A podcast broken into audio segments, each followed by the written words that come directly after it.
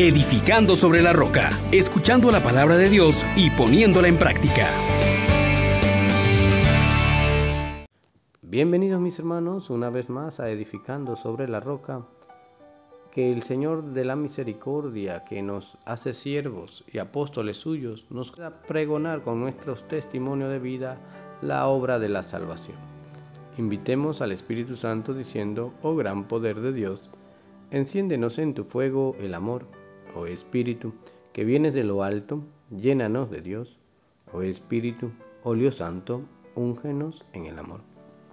Hermanos, vamos a meditar en la carta de San Pablo a Tito, capítulo 1, versículos del 1 al 9.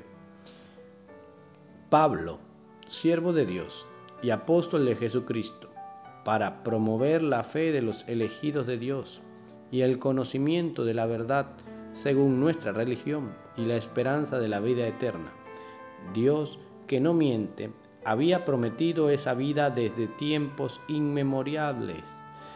Al llegar el momento, la ha manifestado abiertamente con la predicación que se me ha confiado, según lo dispuso Dios nuestro Salvador.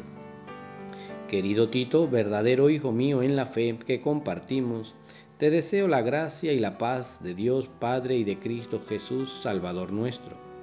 Mi intención al dejarte en Creta era que pusieras en regla lo que faltaba y establecieses presbíteros en cada ciudad siguiendo las instrucciones que te di. El candidato que sea un hombre sin tacha, fiel a su única mujer, con hijos, creyentes, que no sean indóciles ni acusados de mala conducta porque el obispo, siendo administrador de Dios, tiene que ser intachable, no arrogante ni colérico, no dado al vino ni pendenciero, ni tampoco habido de ganancias poco limpias. Al contrario, ha de ser hospitalario, amigo de lo bueno, de sanos principios, justo, fiel, dueño de sí. Debe mostrar adhesión a la doctrina cierta para ser capaz de predicar una enseñanza sana y de rebatir a los adversarios.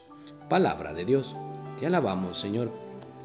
Hermanos, esta carta que Pablo dirige a Tito, en la que le da la ordenanza de establecer presbíteros, de terminar de organizar a la iglesia y dispone unas cualidades para los que han de ser presbíteros, obispos, también tendríamos que mirarla a la luz de nuestra propia realidad en la que Cristo Jesús también nos ha consolidado en un lugar, en una familia, y en la cual debemos dar testimonio de el cristianismo que profesamos.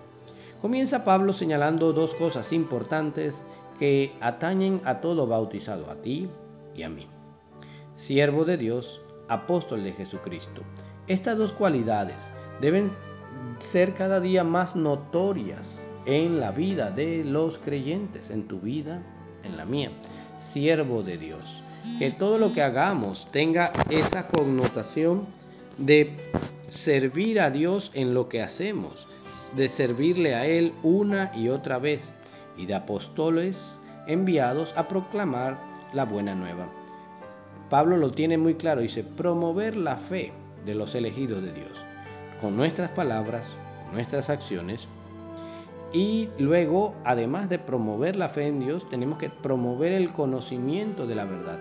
Hoy tantas personas que están confundidas con ideologías, con creencias, con mentiras. Incluso tenemos que poder enfrentar a todos aquellos que quieren callar la verdad, que quieren hacer que la certeza del Evangelio sea opacada al ámbito privado. Tenemos que levantar nuestra voz y dar a conocer la verdad de la religión que profesamos, de que salva al hombre, que da una vida eterna a partir de ahora. Entonces, nuestro testimonio de vida tiene que estar también unido a todo nuestro ámbito social. Lo que creemos, debemos entonces adherirnos totalmente a la doctrina que Cristo Jesús nos ha regalado. Y por eso el salmista también lo pone hermosamente. ¿Quién puede subir al monte del Señor? El hombre de manos inocentes y puro corazón, que no confía en los ídolos. Ese recibirá la bendición del Señor.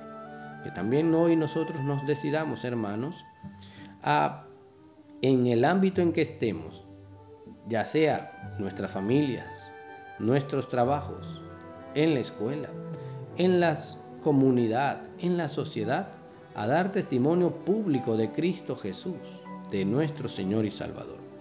Dios nuestro, que en Jesucristo nos has concedido la nueva vida y que con tu Santo Espíritu derramas gracias abundantes para que todos podamos dar testimonio de ti. Te pedimos a ti que nos has encomendado la guarda y el cultivo de la tierra y que has creado la luz del sol para nuestro servicio, que nos concedas trabajar sin desfallecer para tu gloria y para el bien de nuestro prójimo. Por Cristo nuestro Señor. Amén, amén, amén. Bendiciones para todos. Les exhortamos, hermanos, por la misericordia de Dios, que pongan por obra la palabra y no se contenten solo con oírla